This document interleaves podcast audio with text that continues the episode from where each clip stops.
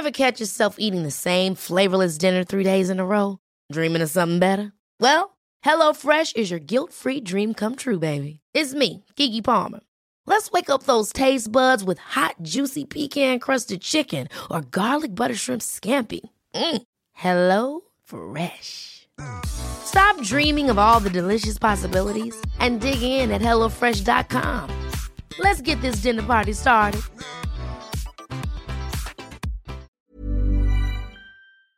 Mi relación terminó y me siento tranquilo, tranquila porque mi ex era una persona que constantemente me lastimaba física o emocionalmente.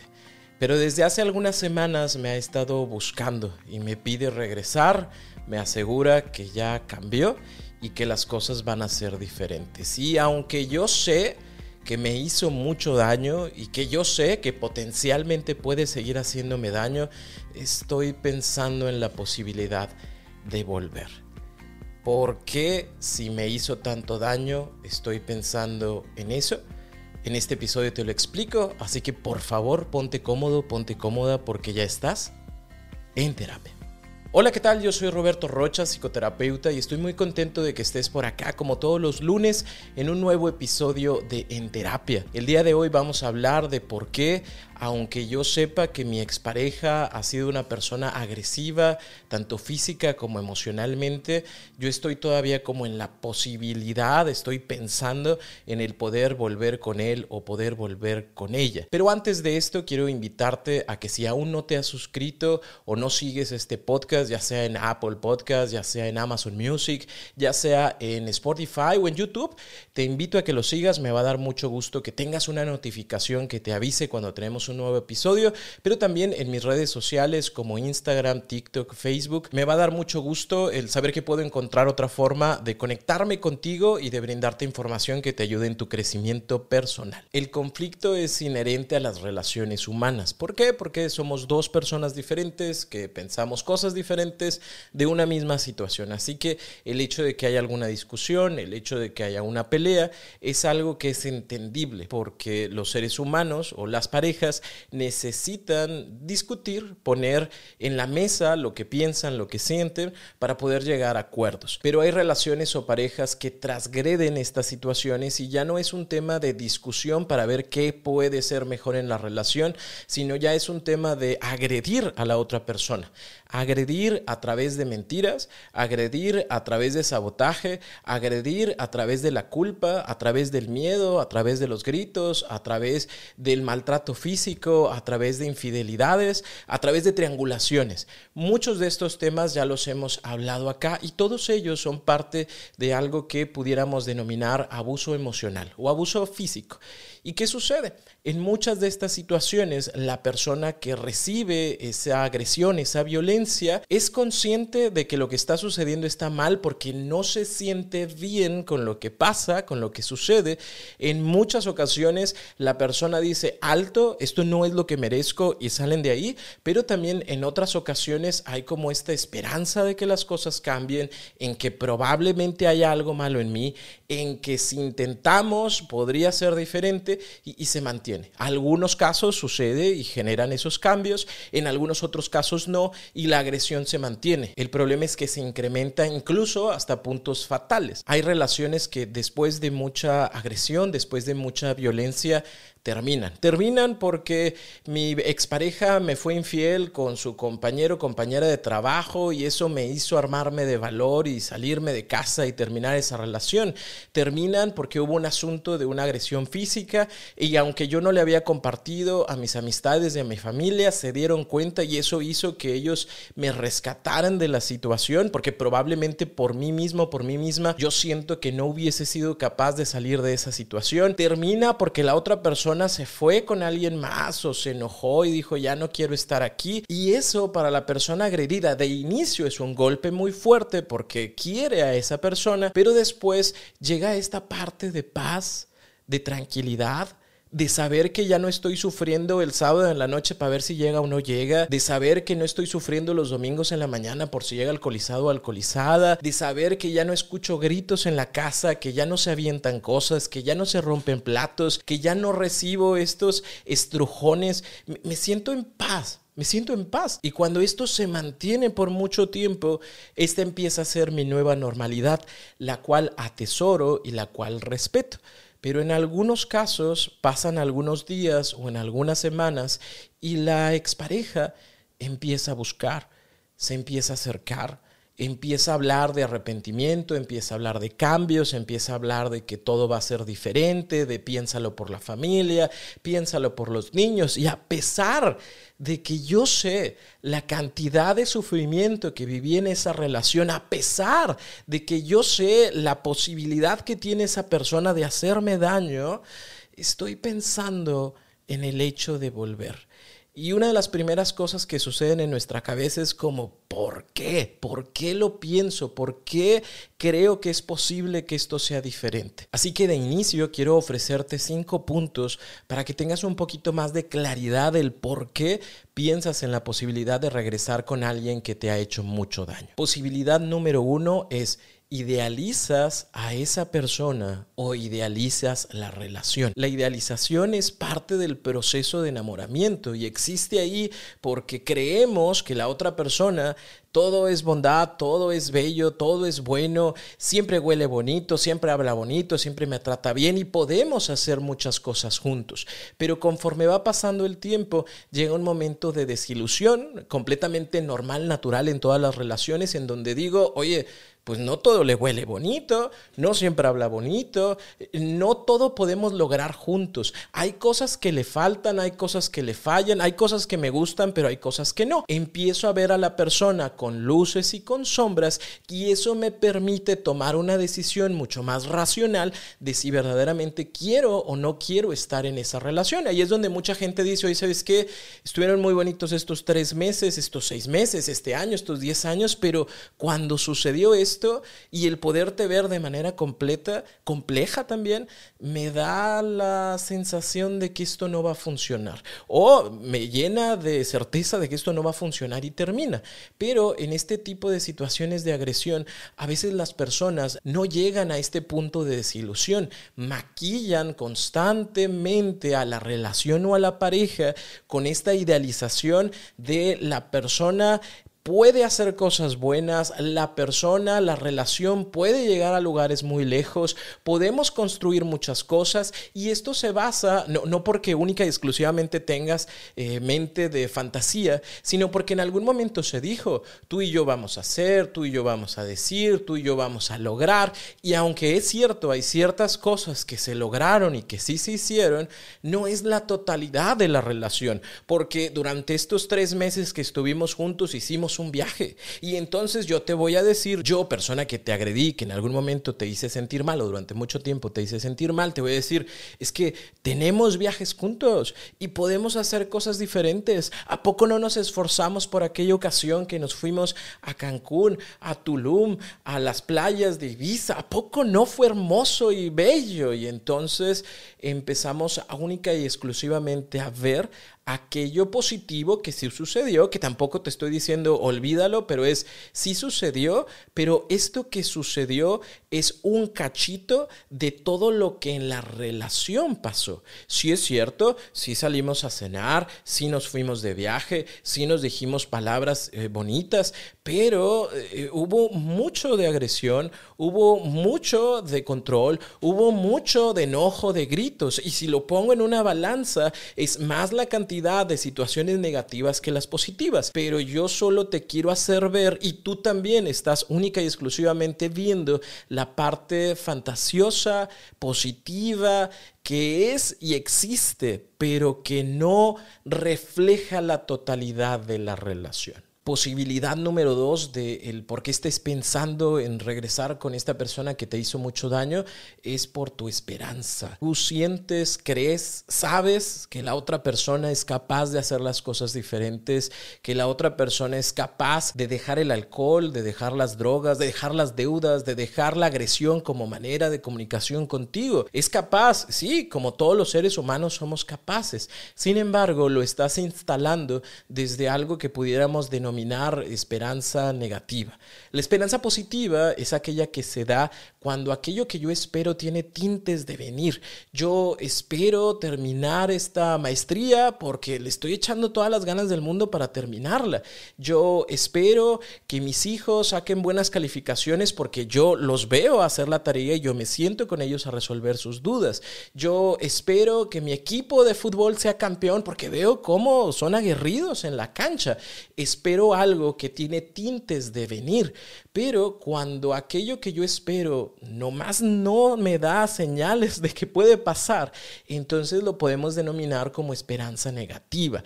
Yo espero que esta persona me hable de una forma más agradable, positiva, pero no ha dejado de hablar con maldiciones, no ha dejado de hablar con groserías y no ha dejado de saludar a mi madre cada que se puede. Yo espero que esta persona pague sus deudas, pero también veo cómo se gasta el dinero y le cae el dinero y como si fuera agua se le va. Yo espero que podamos tener una relación uno a uno, pero también veo cómo anda bailando con otras muchachas, muchachos de cachetito en cualquier reunión a la que va. Espero cosas que no dan señales de que puedan en verdad suceder. Y lo espero porque tengo esta eh, idea de que el ser humano es capaz y no quiero quitarla porque sí, todos somos capaces de generar cambios en nuestras vidas. Sin embargo, esos cambios están directamente relacionados con el deseo, con la fuerza de voluntad, con la constancia, con la congruencia de querer realizarlo. Una cosa es decir que voy a hacer, una cosa es decir que puedo hacer y otra cosa es esforzarme por hacerlo. Y aquí es importante que observes si la persona verdaderamente está haciendo cosas para generar esos cambios o solo dice que va a generar esos cambios. Razón número tres por la cual estás pensando que probablemente pudieras regresar con esa persona que te hizo tanto daño es porque te culpas de la situación. Aunque desde afuera es visto como no tiene nada que ver contigo, tú piensas, tú sientes que algo te faltó, que algo pudiste haber hecho diferente, te estás comprando una culpa posiblemente que no tenga nada que ver contigo, porque la otra persona está empeñado o empeñada en decir, es que yo no me hubiera ido si tú no te hubieras portado de esa forma. Es que yo no te hubiera agredido físicamente si tú te hubieras metido a la casa. Yo te dije que te metieras a la casa y no te metiste y entonces por eso te empujé. O sea, es, es, como, como lo que tú hiciste para que yo hiciera lo que yo hice.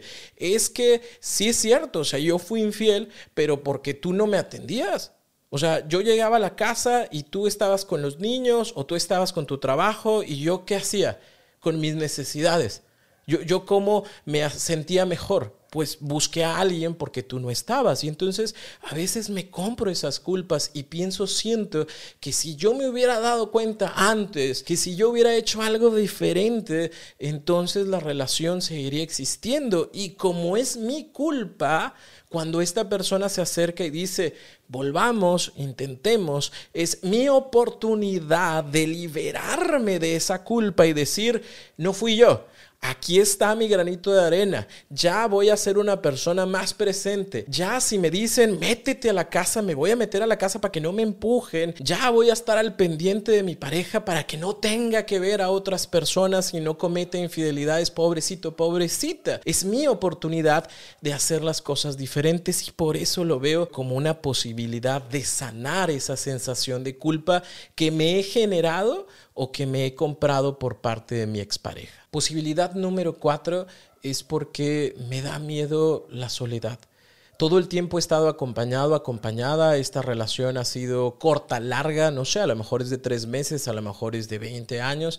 Sin embargo, me acostumbré tanto a la otra persona, me acostumbré tanto a su compañía, a lo que hacía por mí, a todo el esfuerzo que ponía, al hecho de pelearnos, pero luego contentarnos, y luego pelearnos, pelearnos, pero luego contentarnos de una manera magnífica, que me da este como deseo de volver. Ahora que estoy solo, ahora que estoy sola, sí, me siento más tranquilo sí, me siento más tranquila, pero me falta algo. Y muchas veces esto tiene que ver con esa idea de que única y exclusivamente podemos ser felices si tenemos una pareja. Y yo puedo decirte, sí, es bueno tener alguien con quien compartir, sí, es bueno tener alguien con quien crear a lo mejor una familia, sí, es bueno tener alguien con quien crear un presente y un futuro. Sin embargo, también es necesario ver desde la razón qué tipo de presente y qué tipo de futuro podemos construir con esta persona. Porque en algunas ocasiones yo digo, va, regresemos por no estar solo, por no estar sola, a pesar de que yo sé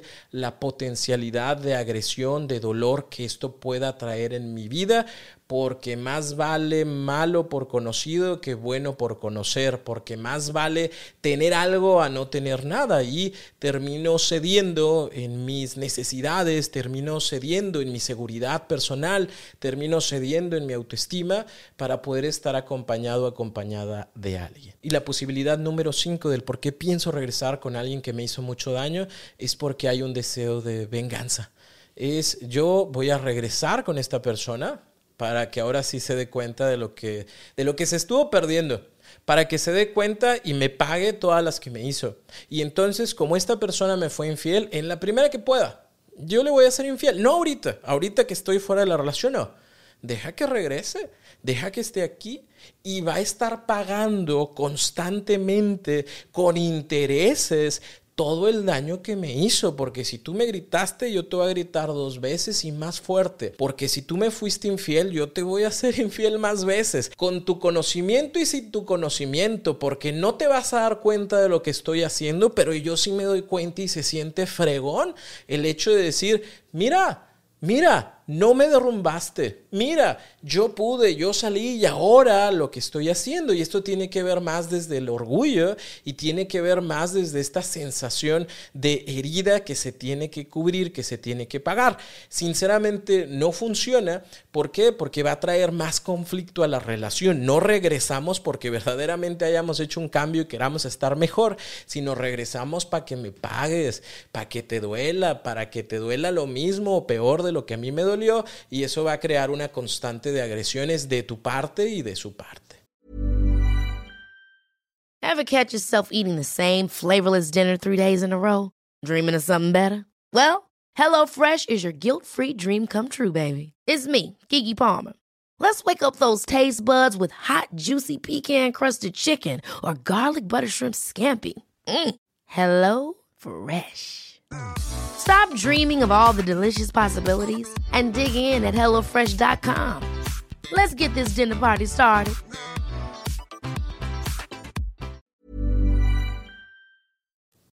Ahora, Roberto, sí, me identifico con una de estas, pero de todas formas estoy pensando en volver. ¿Qué es lo que puedo hacer? analizarlo, porque a final de cuentas aquí van a existir pues no más para dos lados. O seguimos en lo acordado de terminar o decidimos continuar con nuestra relación, así que hay que analizarlo y te comparto cinco preguntas que tendrías que hacerte, escríbelas o anótalas, ¿para qué? Para que te ayuden y te sirvan a poder hacer las cosas diferentes. La primera pregunta es, ¿la persona, esa persona es consciente del daño causado? ¿Sí sabe lo que hizo? ¿Sí entiende la gravedad de la situación, si entiende cómo eso te lastimó, porque en muchas ocasiones las personas es como, ya, perdóname.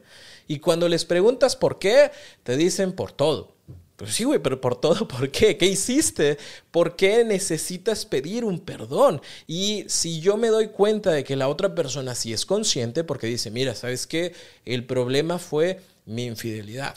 Y el problema fue cómo te hice sentir. Y el problema fue que esa infidelidad fue con una persona que tú conocías y que tú ya sabías que te caía súper mal. Y, eso agravó la situación. O sea, yo entiendo cómo te dañé. Yo entiendo qué fue eso que te hizo sentir mal y por eso vengo y pido una disculpa. O no, no sé ni por qué, nomás vengo para poder regresar al lugar en donde yo me sentía cómodo, donde yo me sentía cómoda. Pregunta número dos, ¿su arrepentimiento está basado en la empatía o está basado en la conveniencia? El arrepentimiento basado en la empatía significa que yo soy capaz de poder entender, valorar, validar el cómo te sientes. Y como yo lo puedo hacer, entonces me arrepiento porque entiendo que te sientes mal, que mi actuar te dañó. El arrepentimiento que es por conveniencia significa yo te veo llorar, no entiendo por qué estás llorando, no entiendo para qué estás llorando,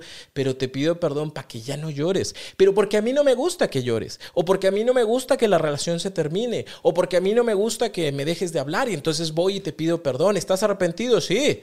Me duele, me duele verte llorar, pero porque no soporto verte llorar, no porque verdaderamente sea consciente del daño que te causé y del cómo te sientes. No estoy validando tu emoción, no estoy siendo consciente de cómo mi acción te afectó. Pregunta de análisis número 3. ¿La persona ha realizado un verdadero cambio con respecto al tema? ¿Eso que hizo? Esas agresiones físicas, esas mentiras, esas deudas, esa infidelidad, ese control, eso lo que sea, verdaderamente tiene o ha realizado un cambio en este tiempo que no hemos estado juntos, en este tiempo que hemos estado separados.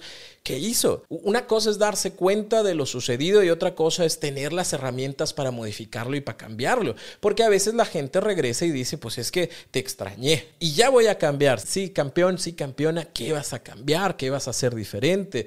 ¿Cómo te das cuenta que verdaderamente ya no corro peligro estando ahí? Y, y este es un punto bien importante, porque en muchas ocasiones yo solo veo que la persona llora, que es algo que nunca había hecho, y me siento mal y digo, ya cambió, porque nunca había llorado, nunca se había hincado, nunca había llegado a mi casa, nunca había escrito una carta pidiendo perdón, entonces eso ya es un cambio. No, el cambio tiene que ver con una conducta que ya no se presenta o ya no se presenta tanto hasta que disminuye y tendríamos que ver si esto es posible o no es posible. Ah, hay dos tipos de cambio que ya lo hemos hablado en otros episodios, cambio uno, cambio dos. El cambio uno es un cambio de forma.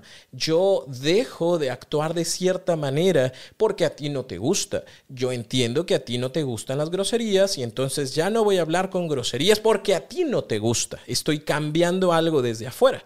El cambio número dos es un cambio de fondo. Es decir, yo entiendo el motivo y la razón por la cual no sería bueno hablar con groserías dentro de nuestra relación y cómo eso nos afecta, por ende dejo de hacerlo. Lo entendí, lo modifiqué y eso significa que sin importar si sigo contigo o no sigo contigo, en otra relación yo ya interioricé la importancia del respeto en la comunicación y por ende no utilizaré groserías para comunicarme. ¿Sí me explico? Estos son los dos cambios que existen lo general, todos empezamos generando cambios unos, cambios unos, cambios unos, hasta que se convierte en un cambio dos. Pero acá sí sería bueno el saber si el cambio que va a realizar o está realizando la otra persona tiene que ver con ese deseo de modificar un asunto en su mente de cómo ve las cosas, o si solo es para que no te enojes, o si solo es para que regreses. Yo eh, sé que ya no debo ser infiel para poder continuar con la relación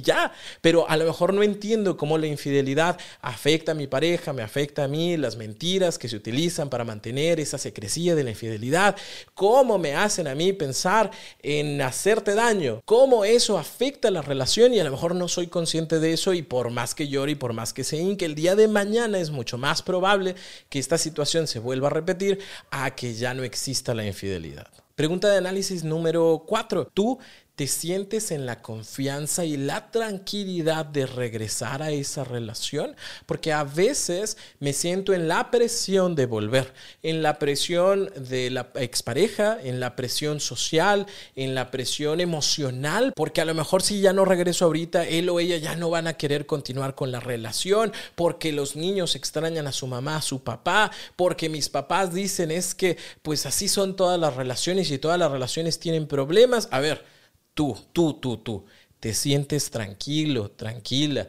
de tomar esa decisión y de poder continuar a pesar de lo sucedido, habrá situaciones que uno diga, sí puedo, Sí puedo porque logro ver ciertos cambios, sí puedo porque soy consciente de que es algo que verdaderamente se puede cambiar, se puede modificar, sí puedo porque estamos recibiendo ayuda terapéutica de pareja individual para esto, sí puedo. Es difícil, es incómodo, pero es posible. O puede que no lo sea y que tú mismo digas, mira, ¿sabes qué? La neta, para mí las infidelidades nomás, no, o sea, no.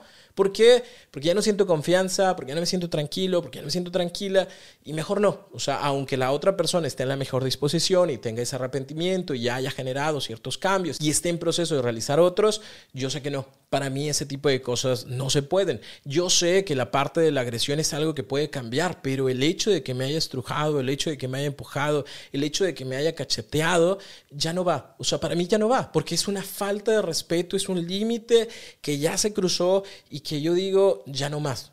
Ahí queda por más que la otra persona esté arrepentida, por más que haya sucedido lo que haya sucedido, para mí ya no va. Yo soy consciente de que sí, estas deudas que la otra persona generó a su nombre, a mi nombre, a nombre de la familia, es algo que se puede pagar. Sin embargo, yo ya no me siento en la confianza de convivir con una persona que hizo uso de nuestros recursos económicos para su bienestar sin pensar en mí, en mis hijos o en mi familia o en lo que habíamos acordado. Entonces no puedo. Y es tan válido el hecho de que la persona diga, yo creo que sí puedo y soy capaz y me genera tranquilidad el regresar a esta relación, como es tan válido decir no.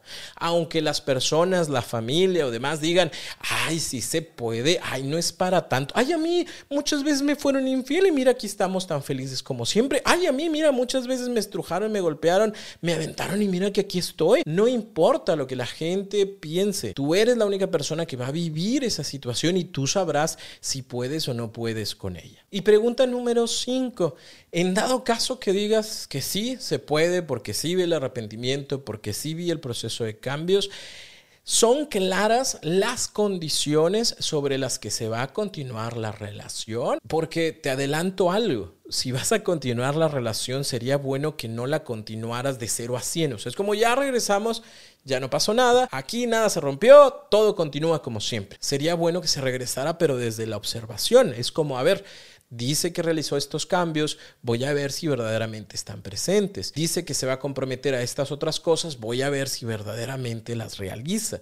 Es cuáles son los acuerdos establecidos en base a nuestro conflicto y también checar si esos acuerdos son viables para ambas partes, porque yo que recibí esa infidelidad de tu parte, para mí el acuerdo es que te salgas de trabajar porque ahí es donde estás viendo o vista a esta persona. Aunque tú me digas ya no le hablo, como quiera estar en el mismo edificio, entonces para mí te sales de trabajar y probablemente la otra persona diga no, o sea, percibo un buen salario, me gusta el lugar en donde trabajo, es algo que no estoy dispuesto a cambiar, o sea, sí quiero volver y me gustaría que consideráramos otras formas de continuar, pero que no tuviera que ver con el rompimiento laboral del lugar en donde ya laboro y que me encanta y que me gusta lo mejor y yo te digo, bueno, a partir de ahora todos los días o cualquier día, porque no te voy a avisar cuándo, voy a revisar tu celular, así que dame todas tus cuentas y dame toda la información. Y ahí también tendríamos que ver qué tan factible es.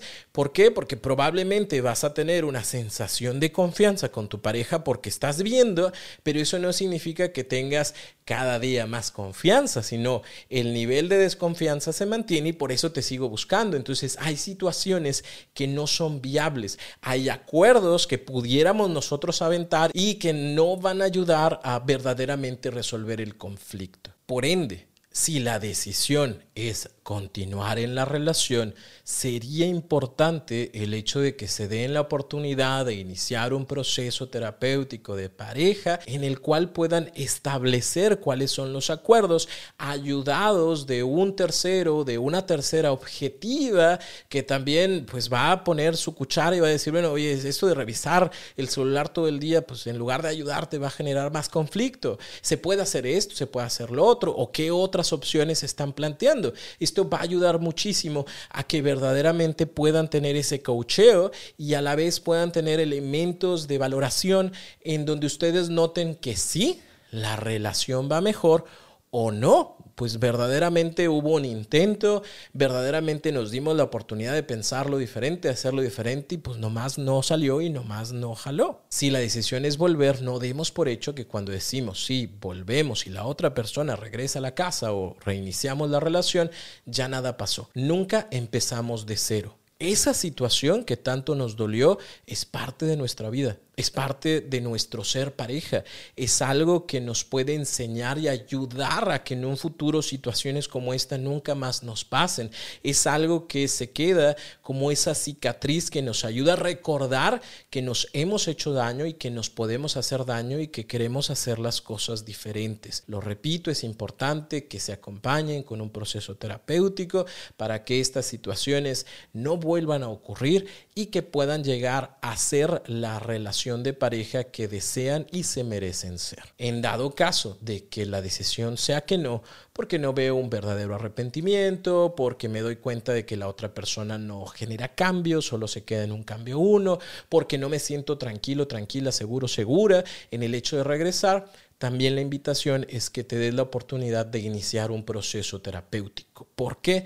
Porque si te está moviendo tanto esta situación, habría que revisar cuál de los cinco puntos que hablamos al principio o pudiera haber algún otro más es el que te lleva, te engancha a querer regresar. Y a lo mejor ahorita no lo has hecho porque hay ciertas fortalezas o ciertas personitas que están alrededor de ti que te ayudan a no irte con la corriente, pero el día de mañana si estas personitas ya no están y a lo mejor emocionalmente hay algún cambio en ti, pues digamos que vas a decir, pues sí, regreso, porque yo creo que sí. Entonces es importante el hecho de que te acompañes de una red de apoyo, incluido un o una psicoterapeuta que te acompaña en el proceso de dejar bien en claro la decisión que tomaste de no continuar en esta relación. Las relaciones que terminan por asuntos agresivos son difíciles precisamente porque hay una situación emocional desagradable, no deseada, que se va a seguir sintiendo. Me hiciste daño, te burlaste de mí, me decepcioné de ti y esas emociones son muy fuertes que a veces nos acompañan durante muchos meses, durante muchos años. A lo mejor ya pasaron cuatro años de esa situación y yo me sigo preguntando cómo es posible que haya generado esa infidelidad. Yo me sigo preguntando cómo es posible que no me haya dado cuenta. Yo me sigo preguntando cómo me permití ese tipo de situaciones. Y si no nos damos la oportunidad de acompañarnos de un profesional objetivo, pues lamentablemente va a ser una carga que va a estar constante para nosotros y va a seguir siendo dolorosa a pesar de que la relación haya terminado hace mucho tiempo. Si quieres aprender a cerrar un ciclo, te invito a que realices mi taller en línea Cerrando Ciclos, el cual lo puedes encontrar en www.robertorocha.com.mx diagonal talleres en línea y en la misma página podrás encontrar también el taller Reencuentro, que es un taller en línea también en donde te ofrezco herramientas para que puedas mejorar la con tu pareja, sea cual sea la decisión que tú tomes. Y de igual manera, si quieres iniciar un proceso terapéutico, ya sea individual, o ya sea de pareja, en mi página www.robertorocha.com.mx diagonal terapia en línea, en donde vas a encontrar información para iniciar un proceso terapéutico y también está el número de otros seis colegas que también pueden ofrecerte este tipo de servicio para ti o para tu relación. Si este episodio te ayuda, si este episodio te sirve, no dudes en seguirme en mis redes sociales, Roberto Rocha en cualquiera de ellas, TikTok, Facebook, YouTube, Instagram y también por favor no te vayas sin antes contestar a la pregunta con qué te quedas de este episodio. Yo soy Roberto Rocha, psicoterapeuta, y nos escuchamos y nos vemos el próximo lunes en un nuevo episodio de En Terapia.